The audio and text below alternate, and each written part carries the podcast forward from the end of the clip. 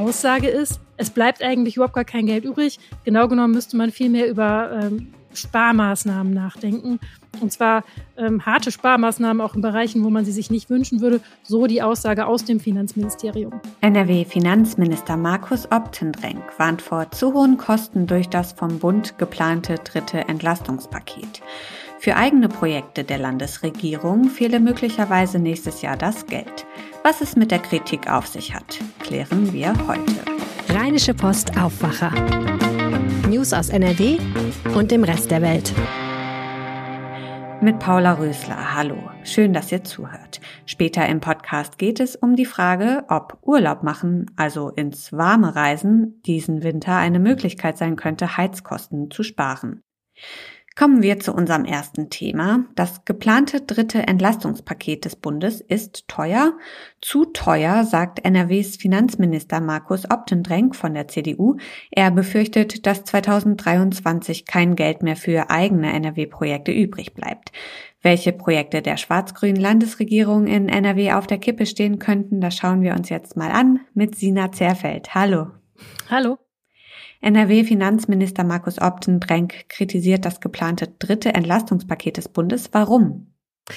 Er sagt, wenn das so umgesetzt wird, wie das im Moment angedacht ist, dass dann das Land Nordrhein-Westfalen im kommenden Jahr kaum noch Spielraum haben würde, um eigene Projekte umzusetzen. Also die Landesregierung hat ja Ziele und ähm, Vorstellungen im Koalitionsvertrag festgelegt. Das kostet alles Geld. Und dieses Geld wäre eben nicht mehr da, wenn man das Entlastungspaket so umsetzt, wie es im Moment angedacht ist, mit all den Hilfen und Zahlungen und Steuererleichterungen. Das wirkt sich halt auf die Einnahmenseite auch aus. Und ähm, er kritisiert vor allem die Verteilung der Kosten. Er geht davon aus, dass äh, Bund und Länder dieses Volumen von 65 Milliarden Euro, das da angedacht ist, sich ungefähr hälftig aufteilen würden. Da sagt er, das ist nicht die richtige Verteilung. Also kritisiert er vielmehr die geplante Kostenaufteilung zwischen Bund und Ländern als die eigentlichen Inhalte des Entlastungspakets. Das war bei dem, was aus dem Finanzministerium zu hören war, nicht der Schwerpunkt, sondern tatsächlich aus dem Finanzministerium ist zu hören, äh, die Kostenaufteilung, die würde eben für NRW zu sehr ins Gewicht fallen äh, und da die eigenen Ziele zu sehr torpedieren. Welche NRW-Projekte meint Markus Obdendrenk denn? Was sieht er denn gefährdet? Das ist eine sehr, sehr gute Frage. Das wüssten wir natürlich alles gern. Da hat sich das Finanzministerium noch nicht in die Karten blicken lassen. Also die konkrete Frage, was sind denn eigentlich für Projekte gefährdet? Da gibt's jetzt erstmal keine Antwort drauf. Herr Optenrenk selbst hat gesagt, es gibt geringen bis null Spielraum. Also so gesehen wäre eigentlich alles, was irgendwie besonders teuer ist, gefährdet. Natürlich gibt's immer Spielräume in so einem Haushalt und äh, das Finanzministerium muss immer sehen, wie es die Gelder oder wie es eine Verteilung der Gelder zulässt. Aber die Aussage ist, es bleibt eigentlich überhaupt gar kein Geld übrig. Genau genommen müsste man viel mehr über ähm, Sparmaßnahmen nachdenken. Und zwar ähm, harte Sparmaßnahmen auch in Bereichen, wo man sie sich nicht wünschen würde. So die Aussage aus dem Finanzministerium. Okay, nun ist Optendrenk CDU-Politiker. In NRW regiert Schwarz-Grün. Im Bund regiert die Ampel aus SPD, Grünen und FDP. Wie viel Parteipolitik spielt da mit rein? Ja, schon ganz ordentlich. Also vor allem äh, in der Härte der Kritik äh, spielt Parteipolitik da eine große Rolle. Das merkt man auch, wenn man jetzt bei den Ministerien selbst mal nachfragt, wie seht ihr denn das und wie sind eure Erwartungen an den Bund? Also da ist es zum Beispiel so, dass äh, die Landeswirtschaftsministerin Mona Neubauer von den Grünen gesagt hat, ja, das Entlastungspaket geht schon in die richtige Richtung und der Wirtschaftsminister auf Bundesebene, der grüne Wirtschaftsminister, macht da seine Sache gut. Und wenn man jetzt äh, bei ähm, Sozialminister Karl-Josef Laumann nachfragt, Landessozialminister Karl-Josef Flaumann von der CDU, der sagt hier, der, der Bund stellt hier im Prinzip ungedeckte Checks aus. Das geht gar nicht, dass wir hier nicht gefragt werden ähm, und dann aber dafür nachher bezahlen sollen. Und außerdem wäre auch das ganze Paket seiner Ansicht nach nicht so hundertprozentig durchdacht. Also nicht wirklich zielgerichtet genug. Und da merkt man schon, dass die Kritik und das Wohlwollen sich an Parteigrenzen orientiert. Und die NRW-Opposition hat sich doch bestimmt auch schon zu Wort gemeldet, ne? Ja, auch bei den Äußerungen der Opposition kann man unterstellen, dass da Parteipolitik äh, eine Rolle spielt. SPD und FDP sind ja beide in der Bundesregierung vertreten. Und ähm, im Landtag eben in der Opposition. Und die SPD sagt, die Landesregierung solle den Schulterschluss mit dem Bund suchen und solle sich nicht hinter der Bundesregierung verstecken, sondern selbst alle eigenen Spielräume nutzen, äh, um die Menschen zu entlasten und zum Beispiel Kita-Gebühren abzuschaffen, um besonders Familien mit mittleren und kleineren Einkommen zu unterstützen. Also das ist auch so ein äh, altes SPD-Ziel, das da nochmal genannt wird. Und ähm, die FDP sagt, Henrik Wüst sei ähm, offensichtlich die parteipolitische Opposition in Berlin ja wichtiger, als die Menschen in Nordrhein-Westfalen zu entlasten. Also in Wahrheit äh, gäbe es da durchaus Spielräume, und zwar durch Mehreinnahmen, die man äh, für das laufende Jahr prognostiziert habe. Und es würde nicht genügen, einfach nur zu sagen, was man nicht wolle, sondern man erwartet da konstruktive Vorschläge. Was glaubst du, wie könnte ein Kompromiss zwischen Bund und Ländern aussehen? Auf jeden Fall hat es für böses Blut gesorgt, dass die Länder Grund hatten, sich da übergangen zu fühlen. Also dass die äh, Bundesregierung so ein Paket entwirft und ähm, bei den zu wenig Rücksicht genommen hat auf die Länder. Ich glaube, da muss der Bund den Ländern auf jeden Fall entgegenkommen und das wahrscheinlich auch bei der Kostenverteilung. Ähm, es ist tatsächlich so, dass die Landeshaushalte jetzt nicht mit Geld um sich werfen können und dass es deswegen notwendig ist, ja, dass der, dass der Bund bei der Finanzierung solcher Maßnahmen realistische Werte und ein realistisches Maß anlegt. Sina Zerfeld, vielen Dank für deine Einschätzung.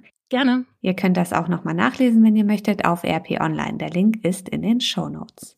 Und in eigener Sache, wenn euch der Podcast gefällt, dann erzählt das doch mal weiter. Wir würden uns sehr freuen.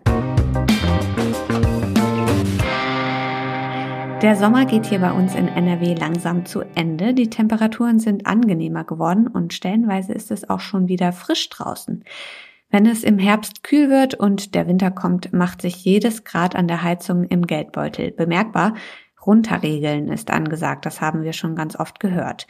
Es gibt aber auch noch eine Alternative. Reisen statt Heizen. Reinhard Kowalewski aus unserer Wirtschaftsredaktion. Da musste ich schmunzeln, als ich das zum ersten Mal gelesen habe. Ist das wirklich eine Möglichkeit, also Urlaub machen, statt zu Hause die hohen Energiekosten zu zahlen? Naja, es hängt ja sehr von den Zielgruppen ab, also von den Menschen. Senioren, da gibt es den Trend ja schon, schon länger, so ein bisschen, dass so manche Leute mal so drei, vier Wochen im Winter wegfahren nach Mallorca, sehr viel auf die Kanaren, teilweise in die Türkei, teilweise auch nach Thailand.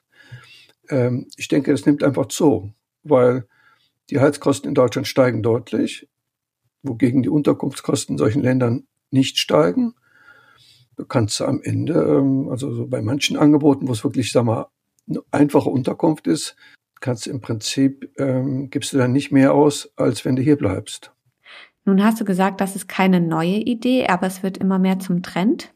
Ja, also die TUI wird am Dienstag noch weitere Angebote vorstellen. Wobei sie, die hatten mir schon ein paar geschickt, sind auch schon ganz interessant für Mallorca, für Tunesien, für Türkei. Das, wie gesagt, es ist ein längerer Trend, der sich aber jetzt deutlich, sagen wir, verschärft. In Amerika haben wir schon immer den Trend der sogenannten Snowbirds. Das sind Senioren, die an der sehr kalten Ostküste leben, also New York und Boston und so weiter die dann für sechs Wochen oder acht Wochen nach Florida gehen. Ich selbst habe ein Jahr in Washington gearbeitet und das war schon erstaunlich, wie kalt es da im Winter wurde. Und dann bist du in den Nachtbus gegangen nach Miami und da war es dann 25 Grad warm. Also da konntest du das quasi mit einer Busreise schon machen. Bei uns, ja gut, die meisten Sachen sind Flugziele, ist logisch. Also Griechenland, Marokko, Ägypten, Ägypten sind ja schon fast vier Flugstunden. Die Riviera in der Türkei. Ähm, aber wenn du einmal da bist, sind die dortigen Kosten relativ niedrig. Das heißt, wenn jemand sechs oder acht Wochen bleibt, ist natürlich der Preis pro Tag auch ein bisschen niedriger, als wenn er nur zwei oder drei Wochen bleibt, weil der Flug natürlich einen Löwenanteil der ganzen Reise verschlingt. Hast du mal ein, zwei konkrete Beispiele für uns? Was kann man machen? Also hier zum Beispiel Hurghada in Ägypten. Da werden es im Februar schon 23 Grad. Sieben Stunden Sonnenschein sind die Regel. 56 Tage bietet DR Touristik ab 2200 Euro an mit Essen, also all inclusive. Das sind 40 Euro am Tag. Ähm, ich würde mal so sagen, da muss man schon begeisterter Schwimmer oder Taucher sein, um das zu machen. Ich selbst war mal eine Woche in Hurghada zum Tauchen. Aber die ganze Region ist ein bisschen öde. Also man kann tolle Ausflüge machen, noch zu den Pyramiden, also zum, zum Nil auch. Aber da, ähm, sagen wir, sechs oder sieben Wochen verbringen, das ist dann schon eine Geschmackssache. Oder hier 56 Tage Tunesien kann man für 1400 Euro bei DER Touristik machen. Das ist wirklich total billig, muss man ja sagen. Ja, das sind, das sind Länder, deren Währung total in den Keller gegangen ist, auch durch die ganzen Wirtschaftskrisen im Moment. Also die Türkei hat ja eine unglaubliche Inflation und die Währung ist im Keller. Das heißt, die Deutschen können relativ günstig leben. Da gibt es auch miese Stimmung in der Türkei, schreibt das Handelsblatt, wenn die lesen, wie billig die Deutschen da teilweise unterkommen können. Meine persönliche Meinung ist, ich glaube, das macht Spaß, wenn man zu zwei, drei Leuten dahin fährt. Also wenn man da auch dann schöne Ausflüge macht. Ähm, wogegen da einfach ganz allein hinfahren, da wäre ich ein bisschen vorsichtig. Hm. Nun muss man so 56 Tage erstmal weg können. Rentner, klar, die können das machen. Im Grunde auch manche Selbstständige vielleicht und wer zum Beispiel komplett im Homeoffice ist, ne? Genau, also es gibt ja Arbeitgeber, die akzeptieren, dass die Leute ein paar Wochen im Ausland sind. Wenn sie dann auch noch Urlaub ranhängen, dann können die natürlich sechs Wochen mal da sein. Ähm, was aber ganz wichtig ist, man muss eben jetzt ausrechnen, wie viel Geld spare ich an Heizung. Ähm, also wir zahlen für eine 90 Quadratmeter Wohnung bisher 100 Euro Umlage. Ich rechne mal damit, dass das 200 bis 300 Euro sein werden. Ähm, das ist aber die Umlage. Die wahren Heizkosten sind höher im Monat, weil dadurch, dass ich auch im Sommer die Umlage zahle, werden ja die Heizkosten des Winters verteilt. Das heißt, die realen Heizkosten pro Monat werden in diesem Winter bei vielen Leuten bei 400 Euro liegen, wenn sie eine halbwegs große Wohnung haben. Ja, und wenn man das darauf weitgehend spart, also wenn man das Geld weitgehend erspart, man sollte die Heizung nicht auf Null drehen, sagt mir die Verbraucherzentrale in NRW. Aber äh, wenn man sie relativ stark runterdreht, kann man zwei Drittel von diesen Heizkosten sparen und natürlich auch noch ein bisschen Strom. Also sprich, weil die Waschmaschine läuft nicht, die Spülmaschine läuft nicht, der Fernseher läuft nicht. Vielen Dank, Reinhard. Welche Urlaubsziele möglich sind, könnt ihr auf RP Online und in der Zeitung von heute nachlesen. Diese Meldung könnt ihr heute auch noch im Blick behalten. In Köln wird heute Abend bei der sogenannten Nacht der Kreativen der Deutsche Fernsehpreis verliehen. Gewürdigt werden Preisträger in Kategorien wie Regie, Schnitt und Ausstattung. Es ist die erste von zwei Gala-Veranstaltungen des diesjährigen Fernsehpreises. Die zweite folgt morgen. Der Leichnam von Queen Elizabeth II. wird heute von Schottland in die britische Hauptstadt London überführt. Der Sarg wird zum Buckingham Palace gefahren, wo er dann über Nacht bleibt. Das Staatsbegräbnis für die gestorbene britische Königin findet am 19. September statt. Im EU-Parlament sprechen die Abgeordneten heute über einheitliche Regeln für Mindestlöhne in der EU. Darüber hinaus stehen mehrere Abstimmungen auf der Tagesordnung. Zu Beginn der Sitzung steht zudem eine Rede der finnischen Premierministerin Sanna Marin unter dem Titel Das ist Europa auf der Agenda. Zum Schluss noch das Wetter. Heute ist es bewölkt, Schauer sind immer wieder möglich bei bis zu 24 Grad. Das war der Aufwacher vom 13. September mit mir, Paula Rösler. Ich bedanke mich fürs Zuhören und wünsche euch einen schönen Dienstag. Tschüss. Mehr Nachrichten aus NRW gibt's jederzeit auf RP Online. rp-online.de